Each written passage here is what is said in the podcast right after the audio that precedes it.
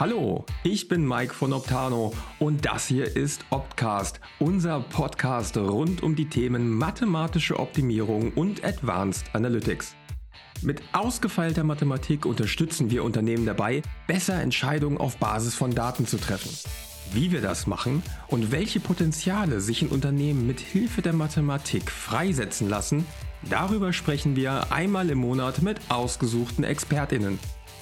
Im Jahr 2013 thronte Big Data auf dem Gipfel des jährlich veröffentlichten Gartner Hype Cycle, zusammen mit Wearables wie Google Glass oder dem Internet of Things. Das ist mittlerweile zehn Jahre her. Trotz zunehmender Digitalisierung und Vernetzung nutzt nur ein vergleichsweise geringer Teil aller Unternehmen in Deutschland den immensen Schatz an Daten im eigenen Unternehmen. Warum das so ist, welche Möglichkeiten diese Daten im Hinblick auf die Optimierung von Prozessen und Strukturen bieten und wann man im Rahmen von Digitalisierungs- und Optimierungsprojekten die Datenlandschaft prüfen und anpassen sollte, darüber wollen wir heute mit unseren Experten sprechen. Bei mir sind heute Timo Klerks und Sven Flake. Timo hat Informatik an der Universität Paderborn studiert und dort im Bereich Data Science promoviert. Sein Schwerpunkt liegt auf der Anwendung von KI auf Maschinen- und Sensordaten. 2019 hat er die Pico GmbH mitgegründet. Picos Ziel ist es, die neuesten Entwicklungen aus Forschung und Wissenschaft gewinnbringend für KundInnen in Anwendung zu bringen. Ebenso wie Timo hat auch Sven an der Universität Paderborn studiert und im Fach Informatik promoviert. Bei Optano ist er als Analytics Senior Consultant tätig. Seine große Projekt- und Praxiserfahrung macht ihn immer wieder zu einem begehrten Gesprächspartner für uns und wir sind froh, ihn heute hier zu haben. Und jetzt viel Spaß mit der heutigen Episode. Hallo Timo, hallo Sven, schön, dass ihr da seid. Hi Mike. Hi schön, Mike. dass wir da sein dürfen. Ja, vielen Dank äh, für die Einladung. Sag mal, ähm, seit Big Data so in aller Munde war, ist wirklich jetzt schon zehn Jahre vergangen. Ähm, hat mir der Anmoderation gehört. Momentan, je nach Quelle, kann man davon ausgehen, dass nur circa 30 Prozent der Unternehmen in Deutschland wirklich was mit ihren Daten machen. Im Sinne von Daten systematisch auswerten, erfassen, nutzen. Ähm, aus eurer Sicht, was ist denn der Grund dafür? Soll ich starten, ja? Dann springe ich einfach mal rein. Ich glaube, es gibt Unternehmen, die tun das und die sehen auch den Mehrwert. Und es gibt andere Unternehmen, viele Unternehmen, für die ist das ein sehr komplexes Thema. Ich sag mal, die stehen so ein bisschen vor so einem Riesenberg mit vielen Daten und glauben zumindest, es ist ganz schön komplex und schaffen es nicht, diesen, diesen Berg, dieses für sie große Problem irgendwie in kleinere Probleme zu zerlegen und zu sagen, hey, wir starten mal hiermit, weil wir da schon uns erhoffen oder glauben, dass wir da mit weniger Daten, die wir nutzen, schon erste Erkenntnisse ziehen können. Ja, sowas ähnliches sehen wir auch. Ähm, ich glaube, was noch dazu kommt, ist, dass häufig auch die Vision dahinter fehlt. Die Leute stehen genauso vor diesem Berg Daten und überlegen, wie sie raufkommen, aber sie wissen auch nicht unbedingt, dass es sich lohnt oder warum es sich eigentlich lohnt und warum sich vielleicht selbst ein kleiner Teil des Berges schon lohnen könnte. Das heißt, ich glaube, so selbst die Vision dessen, warum sind diese Daten eigentlich hilfreich, ähm, was kann ich eigentlich für Potenzial damit plötzlich entfalten? Ich glaube, die Vision fehlt häufig auch noch. Das ist so ein generisches Thema, auch in den Medien, dass äh, die konkrete Anwendung dahinten, dahinter häufig nicht klar ist mein Eindruck. Verstehen die Unternehmen den Wert der Daten gar nicht, die sie da haben? Weil die Daten sind ja die ganze Zeit da. Also für die Leute nichts Besonderes. Und man hat ja tatsächlich vorher nie was damit gemacht. Also sehen die gar nicht, dass da Möglichkeiten sind?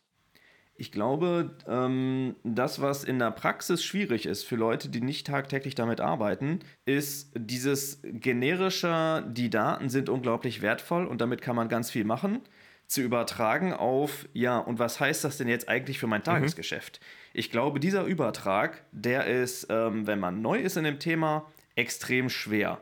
Und da hilft es natürlich einerseits, sich Inspiration zu holen, sich Fallbeispiele zu holen. Da hilft es aber auch mal, irgendwie zum Beispiel auf die eigenen Leute zu hören oder von externen Leuten dazu zu hören. Die, ich sag mal, die Scheuklappen abzunehmen und zu sagen, okay, das sind die Daten, die schon da sind. Das ist das, was wir täglich im Unternehmen machen. Und ähm, was eröffnet mir das an, an Möglichkeiten, die ich bisher nicht hatte? Und da einfach mal ins Brainstorming zu gehen, ich glaube, das bringt schon unglaublich viel zutage. Ne? Und das, das ist nur ein erster Schritt, aber ich glaube, selbst der lohnt sich schon. Ja, würde ich, würd ich total zustimmen. Also es gibt ja einerseits, ähm, welche Daten habe ich und mit welchem Teil der Daten kann ich schon einen Mehrwert generieren, ja, dass man einfach mal anfängt, dass man nicht den kompletten Berg hochgeht, sondern was weiß ich, mal irgendwo ein Basislager aufschlägt und dann schon mal den ersten Schritt geschafft hat und sieht, ja, okay, ich habe jetzt was geschafft, ich bin dem Gipfel ein Stück näher gekommen.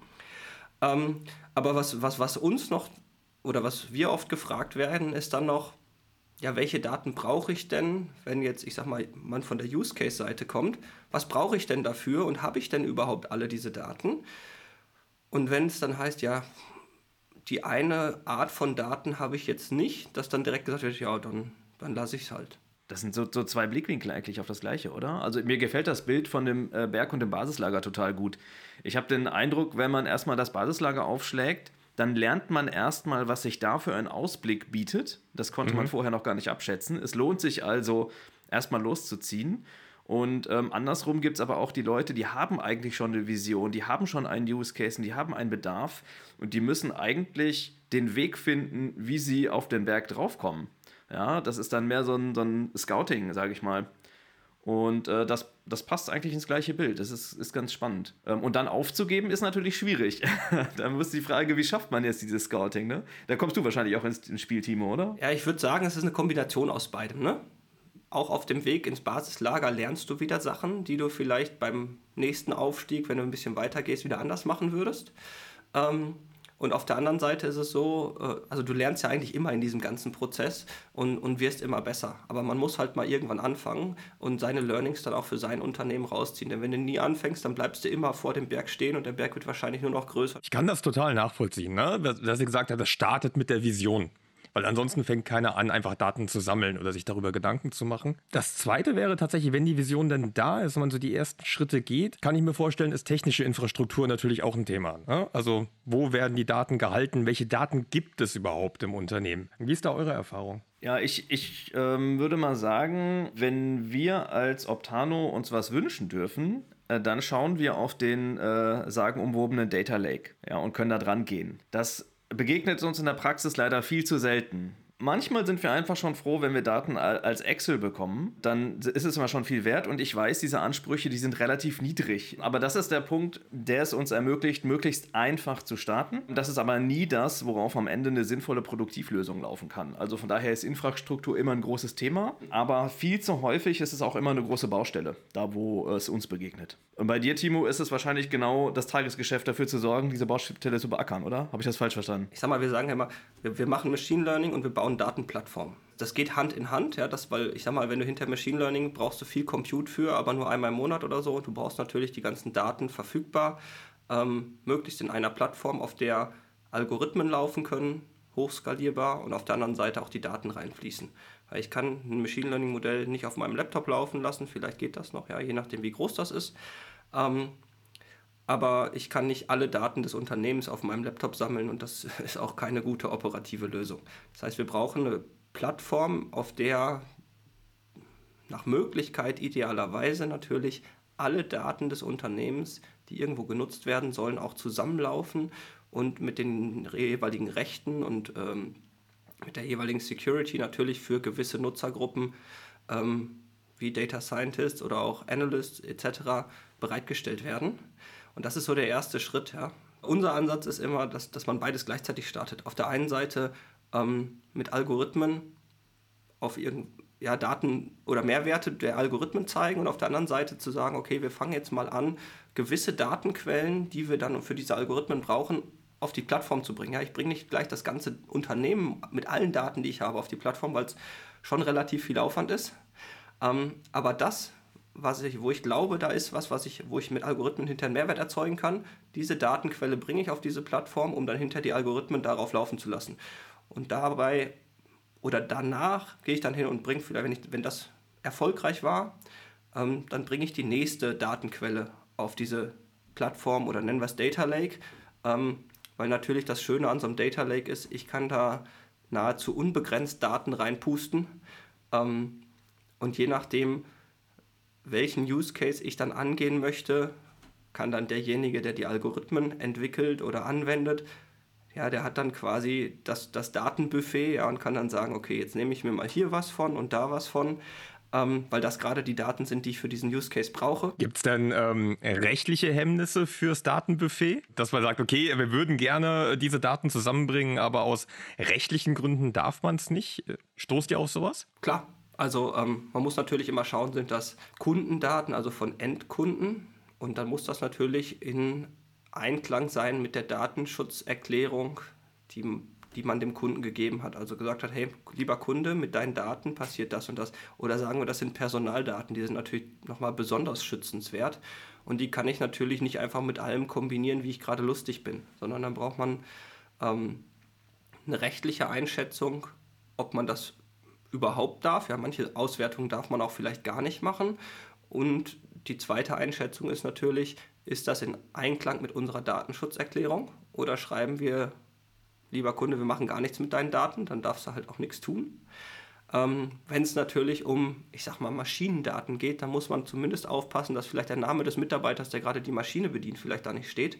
Ähm, oder dass man den zumindest weglässt, weil man daraus wieder vielleicht gewisses Personalverhalten oder wie auch immer ableiten könnte, was man gar nicht will in diesem Use Case, aber äh, dann sollte man die Daten entsprechend auch nicht zur Verfügung stellen. Die Maschinen selber haben natürlich weniger Rechte, ja. Soweit sind wir noch nicht. Gerade das Thema Datenplattform räumt wahrscheinlich viele dieser Daten oder diese rechtlichen Probleme auch ab. Ja, wenn du, glaube ich, da einmal eine Vereinbarung hast und transparent ist, was auf der Datenplattform passiert, ist das wahrscheinlich einfacher oder ich kann mir vorstellen, es ist einfacher, als wenn du da eine dezentrale Daten irgendwo hast, die nicht auf einer Plattform aggregiert werden.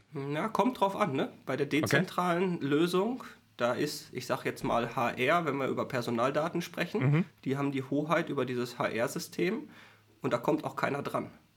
Wenn du das jetzt in ein Data Lake packst, dann hast du natürlich immer noch dein Rollen- und Rechte-Konzept musst aber dafür sorgen, ich sag mal, die Hürde, dass da jemand anders diese Daten nutzen könnte, wenn er denn die Berechtigung bekommt und die mit anderen Daten verknüpfen kann, die ist geringer, weil er muss nur noch die Berechtigung bekommen und dann kann er die Daten vielleicht zusammenführen. Ja, okay. Ähm, und da muss man natürlich ein gutes Rollen- und Rechte-Konzept haben und da dann auch HR mit einbinden irgendwo. Ja? Das ist dann, ich sag mal, auch ein organisatorisches und ähm, eine organisatorische Herausforderung, weil jemand sich auch im Data Lake natürlich über diese Daten oder für diese Daten verantwortlich fühlen muss. Das ist dann, geht dann so ein bisschen Richtung, ich sag mal, Data Mesh. Ist jetzt gar nicht so ein, so ein technisches Konzept, sondern eher organisatorisch. Da ist jetzt, sind jetzt Daten im Data Lake. Aber wer ist denn dafür verantwortlich? Ist das jetzt IT oder ist das HR? Hm. Also ich finde, aus, aus unserer Sicht, aus Operations Research Sicht, lohnt sich dieser Aufwand, glaube ich, enorm. Ja, also wenn man es schafft, dieses Rollenkonzept sauber zu ziehen, den Zugriff auf die Daten auch in einem Data Lake gut zu strukturieren und sicherzustellen, dass ähm, nur die richtigen Leute auf die richtigen Daten zugreifen dürfen, um sie zu verknüpfen, dann ergibt sich hinten raus ein unglaublicher Mehrwert. Ja, weil wir aus OR-Sicht, wir sind eigentlich auf diese Daten angewiesen. Und ich sag mal, wenn wir Projekte machen, dann ist unsere Kernkompetenz äh, die Mathematik wir finden die super tollen Entscheidungen und dafür müssen wir auf Daten zugreifen. Aber in der täglichen Praxis verbringen wir sehr viel Zeit damit, heterogene Datenquellen anzusprechen und uns genau diese da ganzen Daten zusammenzuziehen, ähm, weil es diesen Data Lake oft halt nicht gibt. Und deswegen wäre sozusagen aus unserer Brille es ein, ein, ein richtig lohnenswerter Invest zu sagen, ähm, ich mache jetzt mal so eine Datenplattform und ich sorge mal dafür, dass sie sauber strukturiert ist weil im Anschluss kann ich nämlich diese Daten plötzlich auch sinnvoll einsetzen.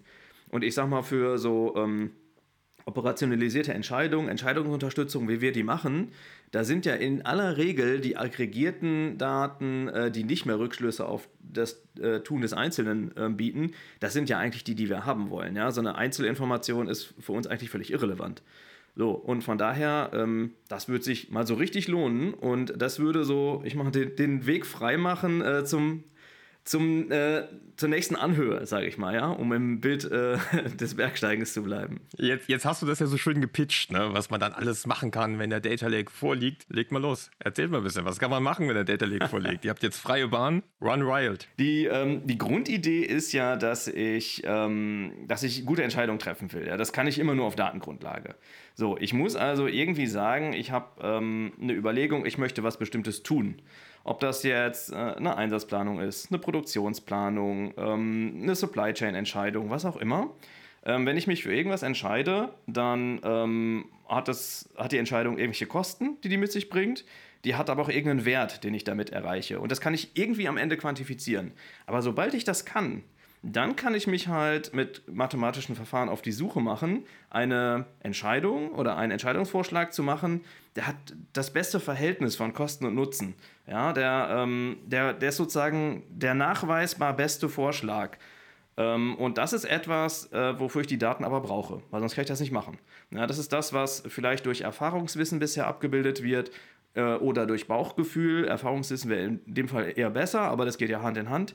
Und diese Sachen kann ich plötzlich besser quantifizieren. Ich kriege mehr Argumente, ähm, um dann entsprechend gute Entscheidungen zu treffen. Aber dafür brauche ich die Daten natürlich erstmal.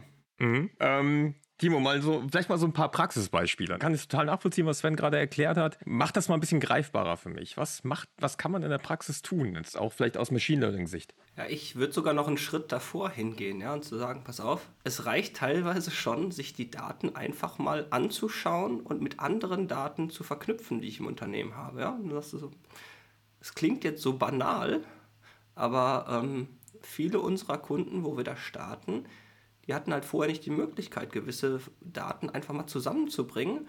Und wenn man sich das dann wirklich nur anschaut und dem Kunden reflektiert und sagt, guck mal, das sind deine Daten, jetzt haben wir den zweiten Datentopf, den du vorher nicht im Zugriff hattest, dazugepackt. Und jetzt kannst du Analysen machen. Ja, stumpfe Reports klingt erstmal wirklich so ein bisschen unsexy, ähm, wo du schon Erkenntnisse gewinnst oder siehst, ah, deswegen war das. Ja, ich sehe jetzt auf einmal Gründe, warum vielleicht äh, die Produktion nicht mehr so performant war und nicht mehr so viel produziert hat. Ähm, weil vorher hatte ich nur mein Produktionssystem und die Daten des Produktionssystems, dann guckst du dir das separat an und sagst erstmal, ja, Produktionsauslastung ist runtergegangen. Ja, warum denn? Oder, ja, und dann siehst du, wenn du das aber, ich sag mal, mit sowohl Einkauf und, und, und Materialverfügbarkeit, also ich sag mal die ganze Supply Chain und hinten auch im Sales, wenn du das miteinander verknüpfst, ist erstmal die erste Sache zu sagen, guck mal, es fehlte Material oder hinten raus fehlten die, ähm, fehlten die Aufträge oder wie auch immer. Ähm, das sind Sachen, die der erste Quick Win sind, würde ich mal sagen. Ja? Einfach mal die Daten anschauen und, und verschiedene Datensilos zusammenführen, um, um um mehr Transparenz zu schaffen. Und da ist jetzt noch nicht sexy Machine Learning oder sonst was drin, ja, aber nichtsdestotrotz ist das schon mal der erste Mehrwert, wo die Kunden sagen, oh, das können wir jetzt. Ach so, ja. Die zweite Sache ist natürlich dann jetzt, jetzt äh, wenn man dann Richtung Machine Learning geht, zum Beispiel nicht nur in den Rückspiegel zu schauen und zu sagen, okay, wie sehen denn gerade die aktuellen Vertriebszahlen aus? Damit ich nicht irgendwie viel auf Halde produziere, sondern zum Beispiel zu sagen, ich mache jetzt mal einen Forecast. Wie wird das denn der, mit hoher Wahrscheinlichkeit in der Zukunft aussehen? Also wie wird sich der Markt entwickeln? Was werde ich an Absatzzahlen haben? Mit hoher Wahrscheinlichkeit, welches Produkt werde ich äh, wann verkaufen? Ja, und dann geht es Richtung OR und dann gebe ich wieder rüber zu Sven. Wie muss ich denn jetzt meine Produktion planen oder auch meinen Materialeinkauf planen, wenn ich weiß, in sechs Monaten erwarten wir einen Drop oder einen Peak äh, bei dem und dem Produkt. Das ist ja eigentlich genau dieser Switch ne? vom Thema ähm, Predictive Analytics, also vorhersagende Analysen, hin zu Prescriptive, also vorschlagende. Ich finde die Worte immer so schwierig auszusprechen, aber ähm, ich mache jetzt tatsächlich mit diesen ganzen Daten, die du gerade gesch ähm, geschildert hast, Timo. Ich kenne jetzt die Zusammenhänge. Ich weiß jetzt plötzlich auch, was vor und nach der Produktion passieren soll. Und jetzt kann ich ähm, das zusammenwerfen und eben nicht ähm, in Anführungszeichen nur Vorhersagen treffen, sondern ich kann die direkt verwenden. Ich kann jetzt plötzlich eine Produktionsplanung machen ich sag mal, auf einer, auf einer strategischen oder taktischen Ebene, um zu sagen, sag mal, habe ich eigentlich im nächsten Jahr genug Ressourcen, um da, um da was zu produzieren? Und ähm, ich kann. Ähm, ich kann diese Produktion viel genauer aussteuern, viel genauer planen. Ich kann rechtzeitig dafür sorgen, ähm, dass ich auch produzieren kann, dass ich auch wirklich Material besorge. Und da jetzt wieder das korrekte Level auszurechnen, um das ich sag mal so, Investitionskosten gegen Operationskosten und so weiter ähm, abzuwägen. Das ist jetzt genau der Teil, den, den man mit OR da reinbringen kann. Aber dafür braucht man die Daten. Ähm, würde ich auch sagen, vor allem, ich habe das jetzt beim Kunden von uns gesehen, im, im, im Bereich der, der Lieferketten und der Lieferkettenstörungen, äh, sein Kunde, sein Auftraggeber, der sagt eigentlich erst zwei, drei Monate vorher, hör mal, ich möchte jetzt die und die Artikel abrufen, aber unser Kunde muss schon sechs Monate vorher das Material bestellen. Das ist dann ein bisschen schwierig, wenn man drei Monate bevor der Kunde bestellt, schon Material bestellen muss. Ähm, und da sind wir gerade auch dabei, genau so ein Forecasting-Projekt zu machen, um zu sagen, pass auf, dieser Kunde oder dieser Artikel, der wird in sechs Monaten oder so am besten sogar in neun Monaten so nachgefragt sein. Der macht jetzt aktuell seine Planung noch relativ manuell.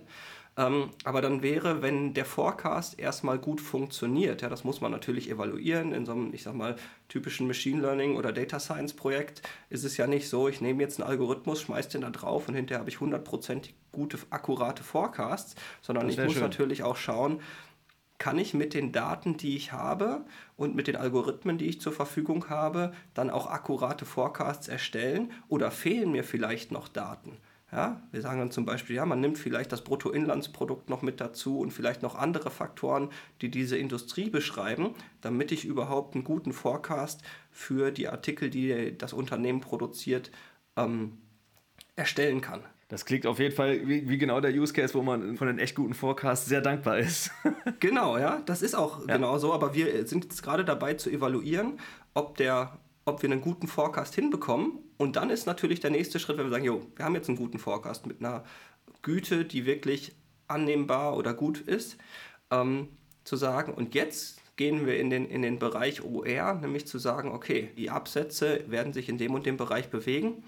Ähm, was muss ich denn jetzt tun? Und das sagt das Machine Learning nicht. Das sagt einfach nur, so wird es mit hoher Wahrscheinlichkeit sein. Und dann kommt ihr ins Spiel und sagt, okay, Kosten, Nutzen etc., da seid ihr die Experten, das ist das Modell. Und lieber Kunde, kauft jetzt oder kauft jetzt auch kein Material äh, oder wie auch immer. Ja. Wir hatten im Vorgespräch einen schönen Punkt zu diesem Thema. Datenaustausch innerhalb einer Lieferkette. Vielleicht, Timo, wolltest du das Thema vielleicht nochmal aufnehmen? Wir haben im, im, Bezug auf Resilienz damit gesprochen, tatsächlich. Ja, ähm, das ist immer die, die Geschichte, ich sag mal, da passiert noch viel manuell entlang der Lieferkette. Ja? Wenn man jetzt eine, eine mehr Multi-Tier-Supply äh, Chain hat, also mehrere äh, Supplier, die dann irgendwo, ich sag mal, Automobil ist da immer ein gutes Beispiel, ja.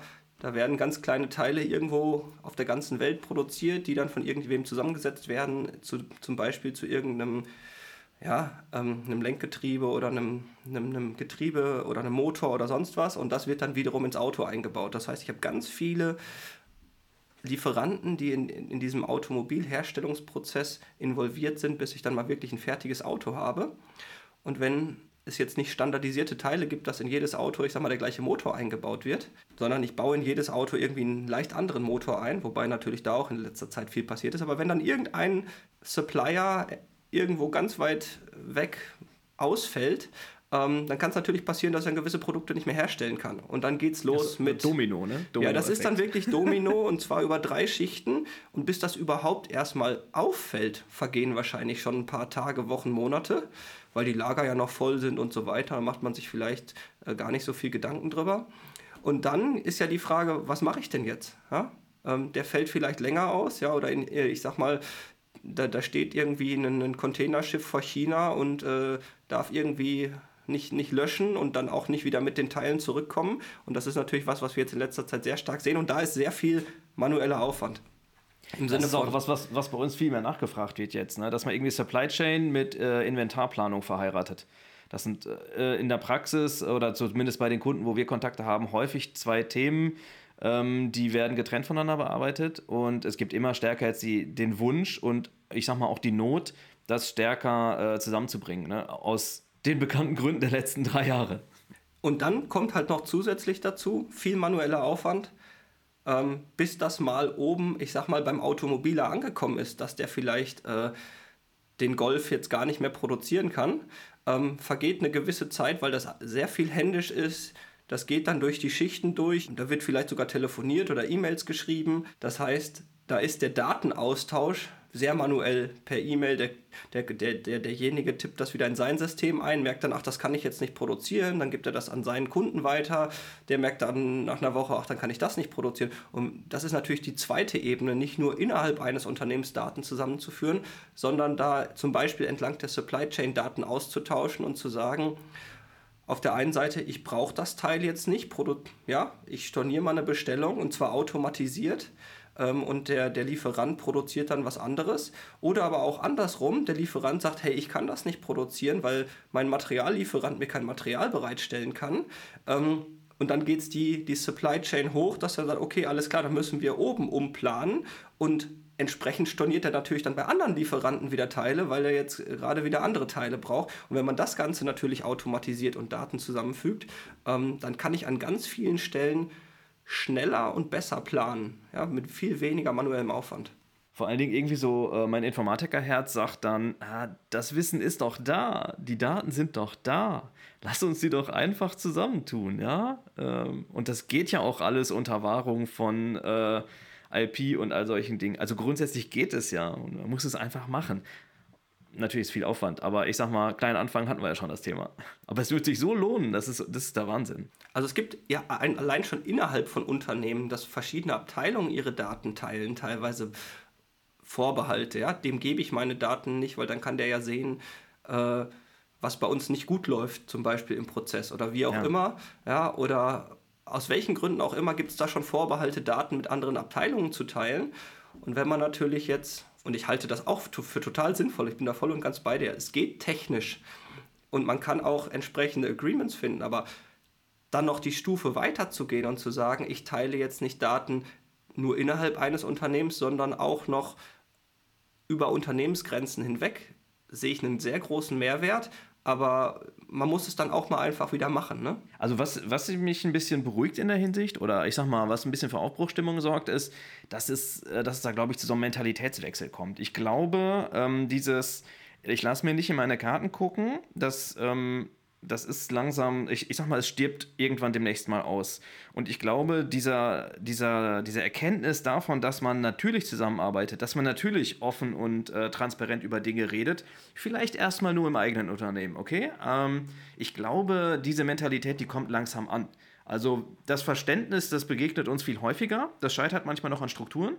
Ähm, aber ich sag mal so, der Wunsch der Leute, äh, der Praktiker, die tatsächlich mit diesen Daten auch was anstellen wollen, ich glaube, die haben diese Mentalität schon und die tun so ein bisschen alles dafür, in ihren jeweiligen Unternehmen das auch umzusetzen. Das ist zumindest so mein Eindruck, ähm, ich sag mal, aus den, den Arbeitsgesprächen und wir, wir arbeiten ja sehr eng mit den Fachabteilungen auch immer zusammen. Und bei denen beobachte ich das. Äh, bin, ich, bin ich voll bei dir, aber aus unserer Erfahrung oder aus meiner Erfahrung würde ich sagen, man braucht so ein bisschen beides. Man braucht auf der anderen Seite am besten auch Management-Buy-In, ähm, um, um den Fachabteilungen da auch, ich sag mal, so ein paar Steine aus dem Weg zu räumen, wenn es dann mal ein bisschen schwieriger wird und auch das Commitment, dass, dass es heißt, passt auf, ihr macht das und wir finden das gut, was ihr tut. Weil ansonsten lehnen sich die Fachabteilungen dann natürlich schon so ein bisschen aus dem Fenster, wenn die ich sag mal, kannst nicht deine Daten teilen mit wem anders, ohne dass das Management da involviert ist. Und am besten hat man natürlich beides. Management Buy-in, das das unterstützt und auf der anderen Seite die Fachabteilungen, die das auch wollen und dazu in der Lage sind. Weil wenn du nur das Management Buy-in hast und die unten in die Fachabteilung sagen, nee, sehen wir keinen Mehrwert, wollen wir nicht, dann wird es einfach nicht passieren, dann ist es so ein Papiertiger. Mhm. Wenn du unten aber die Fachabteilung hast, die das wollen, das Management sagt, nein, meine Daten und unsere Daten, die geben wir nicht raus, dann wird es wahrscheinlich, also dann, dann, dann wird es auch nicht passieren.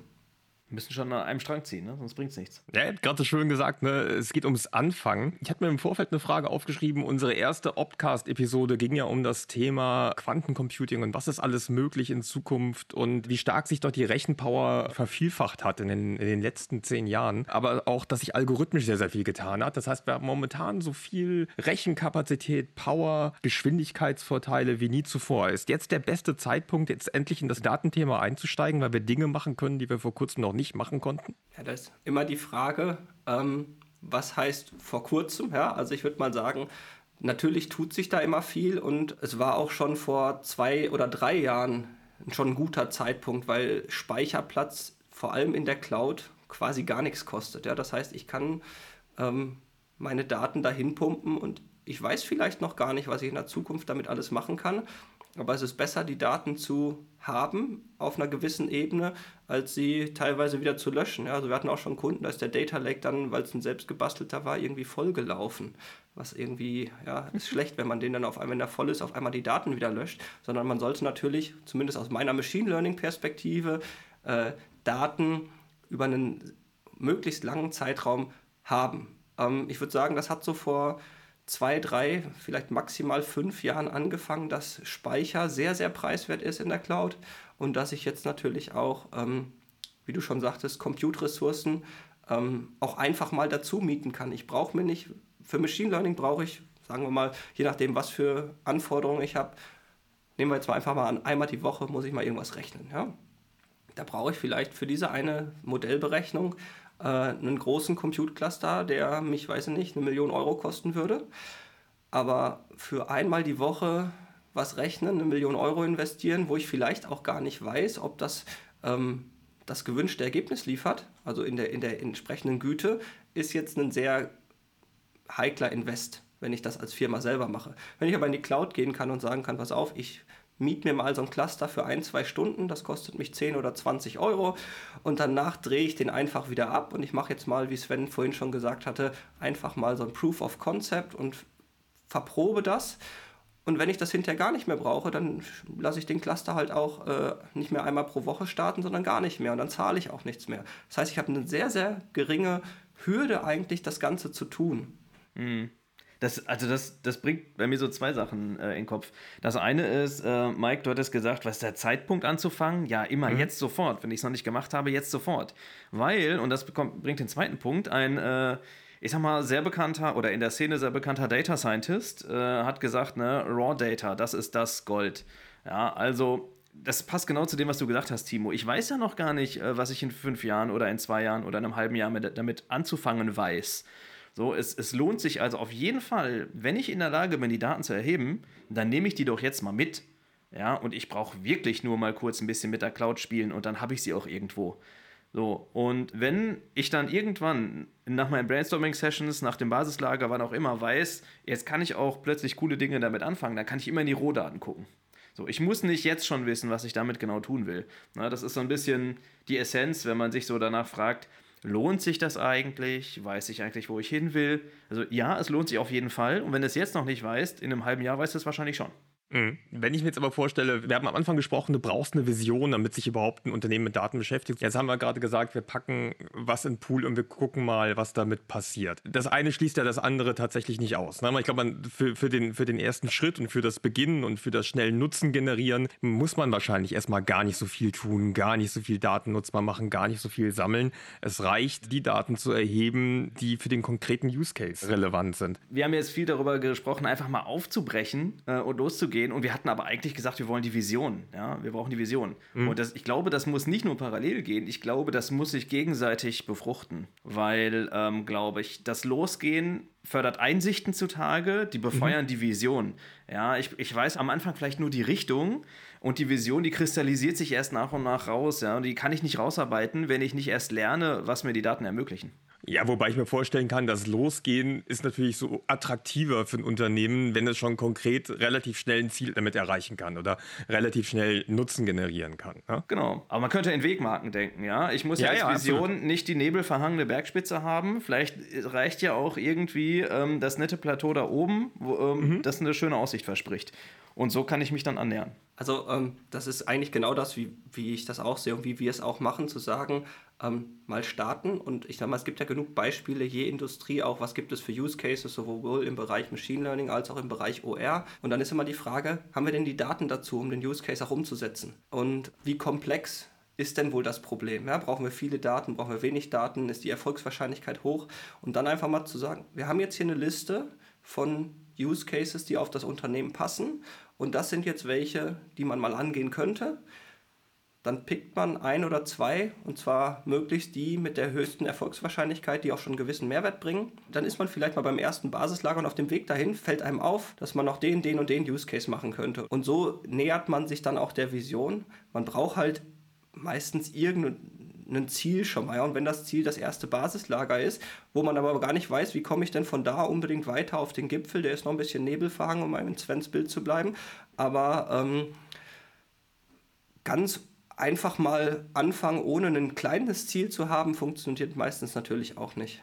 Wenn uns jetzt gerade jemand zuhört, der sagt, ja, ich möchte dieses Thema angehen, ich möchte mit meinen Daten arbeiten, wie würde man idealerweise vorgehen? Wie sieht so ein optimales Projektvorgehen aus, wenn man mit euch, Timo, oder mit uns zusammen äh, so ein Projekt anfängt? Ähm, also wir gehen eigentlich, was ich vorhin schon sagte, zweigleisig vor. Auf der einen Seite die Datenplattform konzipieren und zu schauen, welche Daten brauchen wir, wo kriegen wir die auch her Und auf der anderen Seite den Use Case anzugehen und auszuwählen, zu sagen, okay, wo glauben wir denn, dass wir mit den Daten, die schon da sind und die wir auch relativ einfach im Zugriff haben, einen großen Nutzen stiften können, um dann auf der einen Seite, ich sag mal, die Plattform zu konzipieren und die Daten da reinzubringen, weil es soll ja hinterher auch operativ laufen. Wenn es nicht operativ läuft, hat es auch keinen Nutzen. Und auf der anderen Seite diesen Proof of Concept Stream, Algorithmen Stream zu starten, wo man dann vielleicht erstmal auf einem Dump also einem Extrakt von Daten arbeitet und das Ganze dann hinterher zusammenzuführen. Und ich sage mal, das können dann auf der Use Case Ebene,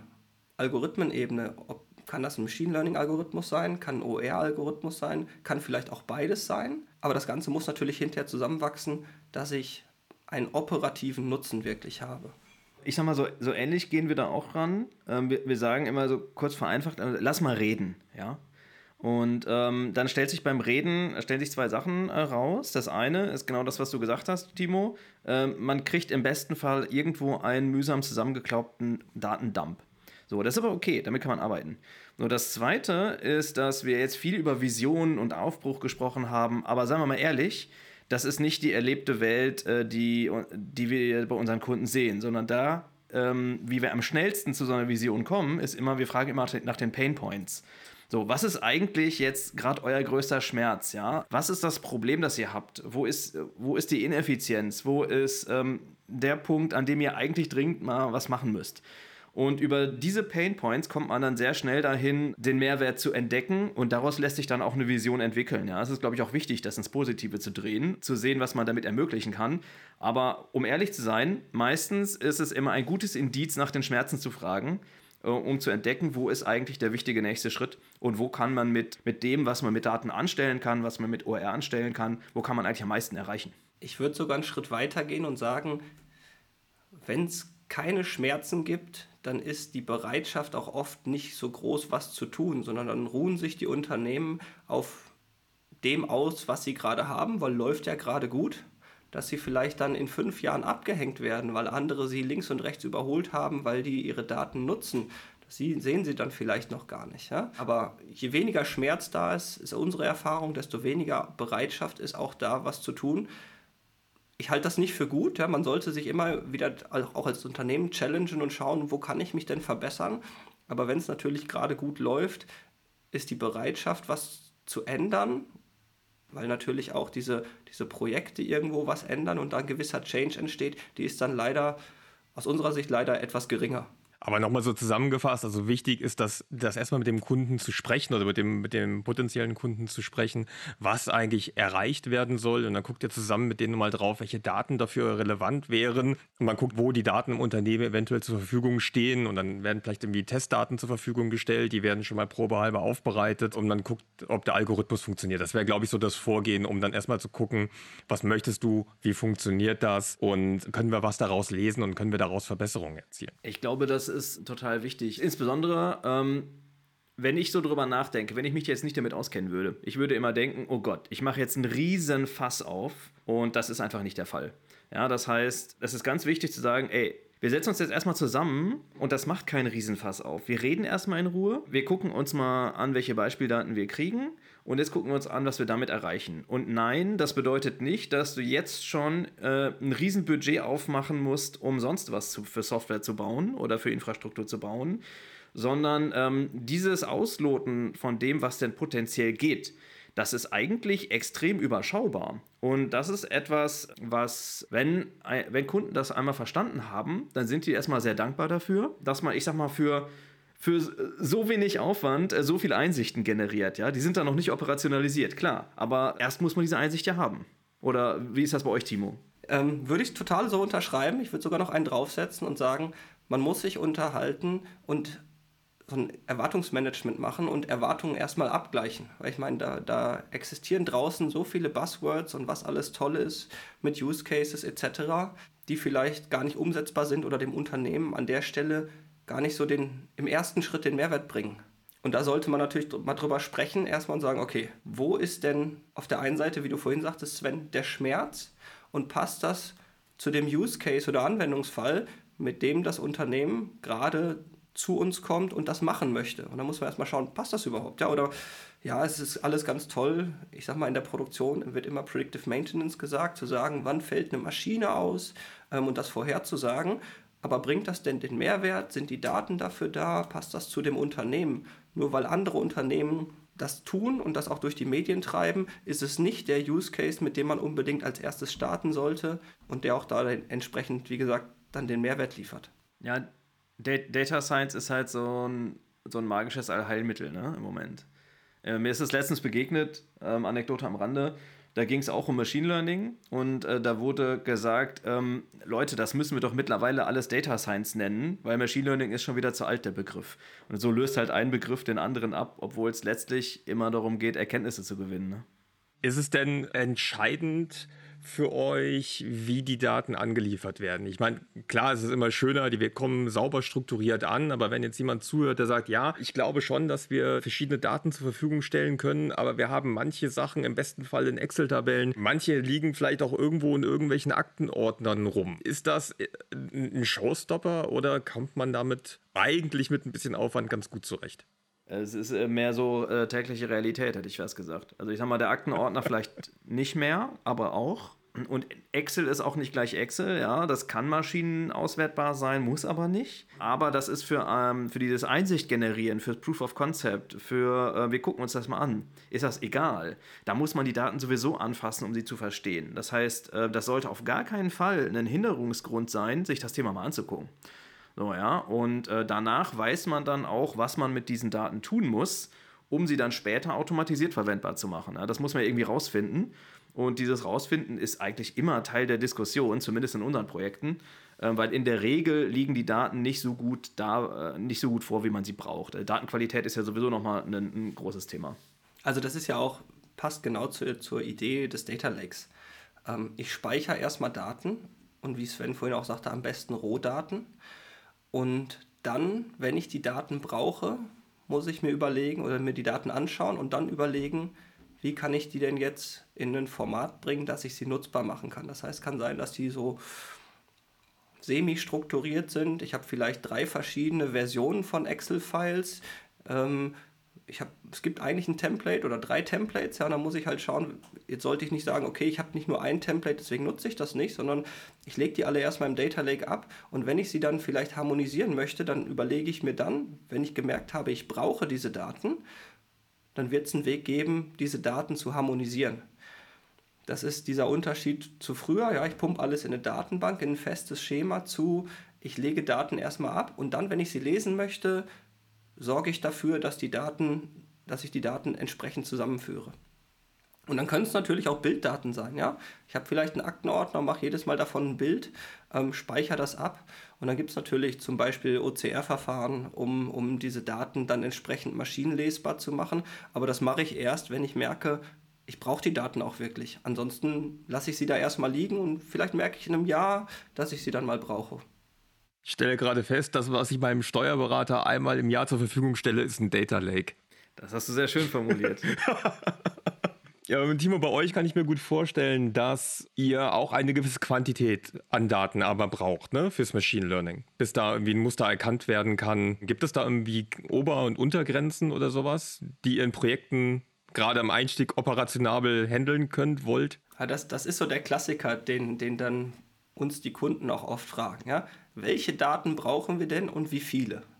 Ist schwierig zu beantworten, ja, dann kommt immer die typische Beraterantwort, it depends, ja, kommt drauf an. Ich sag mal, aktuell ist Deep Learning auch sehr gehypt. Jetzt auch mit ChatGPT und Deep Learning ist irgendwie die Lösung für alles. Nein, ist es nicht. Für Deep Learning brauche ich auch viel, sehr viele Daten. Und in den meisten Unternehmen, mit denen wir so arbeiten, gute Daten im Sinne von Datenqualität, die man dann für Deep Learning nutzen würde, gibt es gar nicht so viele. Und entsprechend ähm, sind dann, ist dann, ich sag mal, die erste Ernüchterung so, ach, ich dachte, man muss immer Deep Learning machen und jetzt wollt ihr uns gar kein, wollt ihr mit uns gar kein Deep Learning machen, ist ja schon mal, denkt der Kunde, ist ja immer doof. Aber es gibt natürlich auch andere Modelle, die mit weniger Daten auskommen und die auch weniger Rechenpower brauchen. Ähm, das heißt, es kommt immer drauf an, auf den Use Case. Ja, wieder die zweite Beraterantwort. Mal schauen. Man muss sich die Daten anschauen. Wenn ich natürlich jetzt, ich, ich nehme jetzt mal ein plakatives Beispiel. Ich will jetzt einen Forecast machen von den Absatzzahlen der nächsten zwölf Monate. Dann will das Machine Learning oder versucht Machine Learning natürlich Muster zu erkennen in den Daten. Wenn ich jetzt nur drei Monate historische Daten habe, weil ich erst vor kurzem angefangen habe, Rohdaten aufzunehmen, und ich habe drei Monate an Rohdaten, dann wird es schwierig, die nächsten zwölf Monate vorherzusagen, weil es da Muster gibt, die sind vielleicht saisonal etc.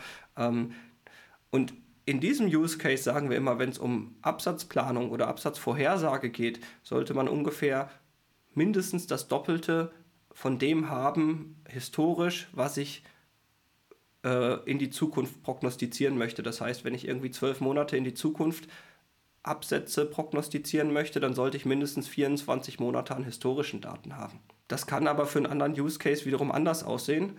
Ähm, bei Microsoft in der Azure Cloud gibt es zum Beispiel für sehr konkrete Use Cases vordefinierte Modelle, die ich einfach nutzen kann. Das heißt, ich kann zum Beispiel Bilder dahin schicken, um eine, eine, eine Optical Character Recognition, also den, den, Text zu erkennen. Da brauche ich gar keine Trainingsdaten für mich, sondern es gibt von Microsoft ein zur Verfügung gestelltes Modell. Das ist natürlich cool, ja, weil ich das einfach nutzen kann, aber das gibt es nur für sehr begrenzte Anwendungsfälle. Timo, wir haben gerade über äh, Datenquantität gesprochen. Da ist natürlich die Frage nach der Datenqualität relativ naheliegend. Welche Rolle spielt die Qualität von Daten? Erstmal eine große, ja. Natürlich genauso wie die Quantität. Ähm, ist beides irgendwo wichtig. Und jetzt ist immer die Frage, welche Qualität haben denn die Daten und kann man, auch wenn die Daten eine nicht so gute Qualität haben, trotzdem da was rausziehen, ja? Also nicht einfach sagen, ja, meine Daten sind nicht so gut und deswegen mache ich gar nichts, oder schafft man es irgendwie, einen Teil der Daten trotzdem nutzbar zu machen? Ich sage den neuen Kollegen, die bei uns anfangen, immer, wenn der Kunde sagt, die Daten sind alle top, dann hat er noch nie reingeschaut. Wenn der Kunde sagt, ja, unsere Datenqualität ist nicht so gut, dann hat er sich zumindest schon mal mit seinen Daten beschäftigt. Und das ist schon mal der erste Schritt. Denn dann wird schon mal intern auch erkannt, an der einen oder anderen Stelle erfassen wir unsere Daten vielleicht nicht ganz sauber. Aber dann ist die Frage, kann man das nachträglich korrigieren? Also ich sag mal, wenn man weiß, in ein paar Fällen sind irgendwie, ich mache jetzt mal ein einfaches Beispiel, Postleitzahl und Stadt getauscht. Ja, wenn ich das weiß, dann kann ich einmal erkennen, ja, okay, handelt es sich hier um eine Postleitzahl oder um eine Stadt und wenn nicht, dann tausche ich das halt. Wenn da nur Murks drin steht, dann ist Garbage in, Garbage out, dann kann man natürlich nichts machen. Ähm, ich würde aber sagen, das sollte nicht das Hindernis sein, weil meistens so ist, dass man einen Großteil der Daten wieder rekonstruieren kann oder ein bisschen was fixen kann. Ja, ähm, also Garbage in, Garbage out äh, ist die. Das war die Formulierung, die ich gesucht habe. Ich hatte nur was Derberes im Sinn. aber, ich kenne die äh, auch nur in Derber. aber ähm, ja, das Wichtigste ist ähm, trotzdem hinsetzen. Ne? Es wird sowieso unvermeidlich sein, dass man in so einer Phase Datenfehler findet. Und ähm, dann wird man halt die fehlenden Daten haben, die falschen Daten haben, die vertauschten Daten haben, die semantisch falschen Daten haben, ne, die tonnenschwere Schraube oder Gurke. Da muss man einmal durch. So, und wenn man anfängt, das äh, sogar, vielleicht sogar systematisch zu klassifizieren, also das Vertauschen von, von Postleitzahl und Stadt war ja jetzt ein gutes Beispiel, dann kann man, glaube ich, viele dieser Fehler sogar automatisiert beheben. Und alleine das ist es ja schon wert, wenn man ehrlich ist, ja. Ähm, natürlich ist das, was man anschließend mit den Daten äh, anstellt, noch viel mehr wert.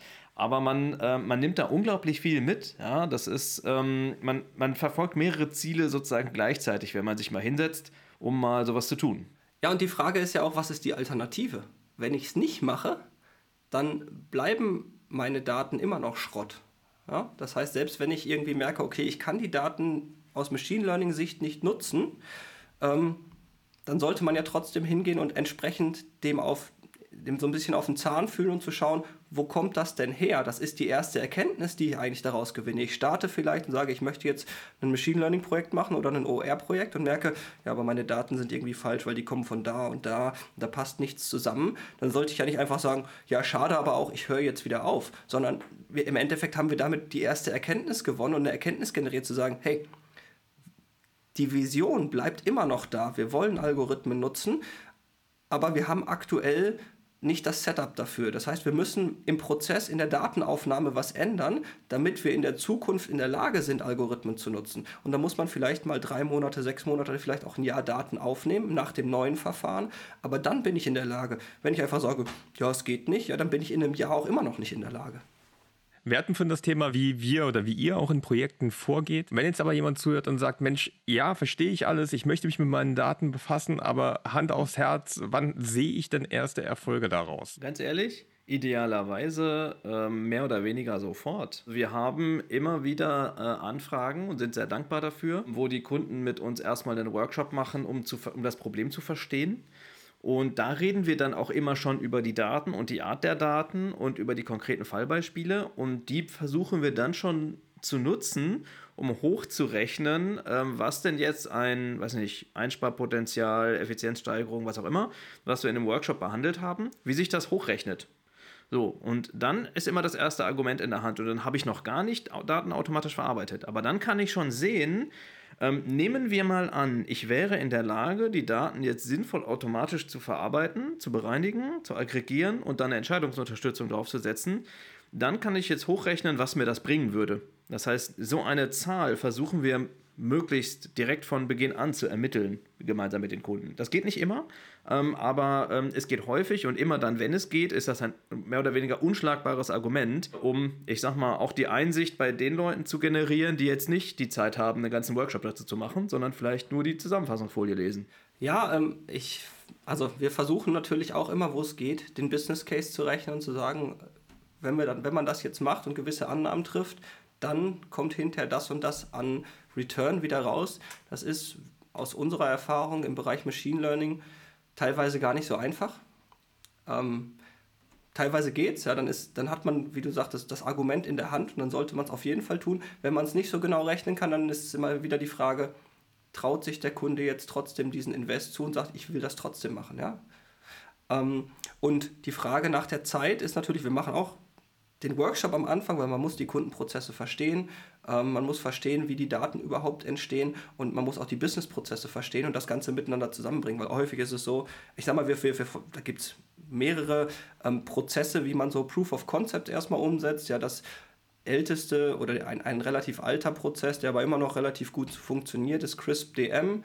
Äh, das DM steht noch immer für Data Mining, obwohl man es jetzt Data Science oder sonst was nennen könnte, wo man ja, prototypisch versucht, innerhalb verschiedener Schritte, Business Understanding, Data Understanding, dann Modeling und eine Evaluierung, ähm, relativ schnell rauszufinden, ob man mit Machine Learning, Data Science, Data Mining, wie auch immer man es nennen möchte, das gewünschte Ergebnis erzeugt.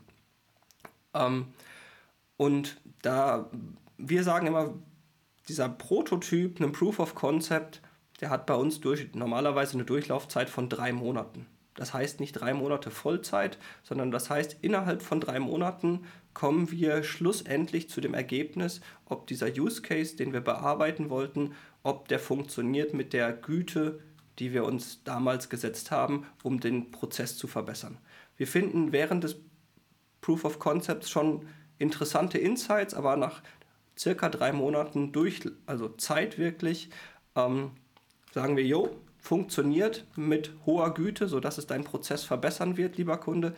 Oder vielleicht auch funktioniert nicht und nach Möglichkeit, das ist immer unser Ansinnen und unser Ziel, funktioniert nicht, weil. Was muss getan werden? Was brauchen wir noch zusätzlich an Daten, um den Prozess oder das Ganze so zu bauen, dass es dann entsprechend funktioniert? Ja, ich merke, wir kommen langsam zum Ende. Erstmal euch beiden vielen Dank. Für alle ZuhörerInnen da draußen habt ihr noch eine Botschaft, die ihr mitgeben wollt? Ja, erstmal vielen Dank für die Einladung. Ich fand es total cool, hat total Spaß gemacht, sich mit euch beiden hier auszutauschen. Und die Botschaft, die ich mitgeben würde, ist einfach mal machen ja? und starten. Und wenn, wenn man es nicht tut, wird man wahrscheinlich früher oder später von anderen, die es tun, abgehängt. Ich kann mich da nur anschließen. Also loslegen ist das Wichtigste. Ähm, ihr könnt ein bisschen Werbung dahinter machen. Wenn die Leute nicht wissen, wie, können sie ja mal bei Timo oder mir anrufen. Wir geben da ein paar Tipps. Sehr cool. Vielen Dank euch beiden. Würde mich freuen, wenn, ihr, wenn wir euch wieder einladen dürfen. Und äh, dann vielleicht bis zum nächsten Mal. Vielen Dank. Ciao. Ciao. Wir haben heute gelernt, dass Daten die Grundlage für Wettbewerbsfähigkeit und Fortschritt in Unternehmen darstellen. Grund genug, sich intensiv mit ihnen zu beschäftigen. Und wie immer im Leben gilt, es beginnt mit einem ersten kleinen Schritt. Oder wie Timo es formuliert hat, Think Big, Start Small. Wer mehr über Pico und Optano erfahren möchte, findet die entsprechenden Links in den Show Notes. Wenn euch die Episode gefallen hat, freuen wir uns über Likes und Abos. Danke fürs Zuhören und bis zum nächsten Mal.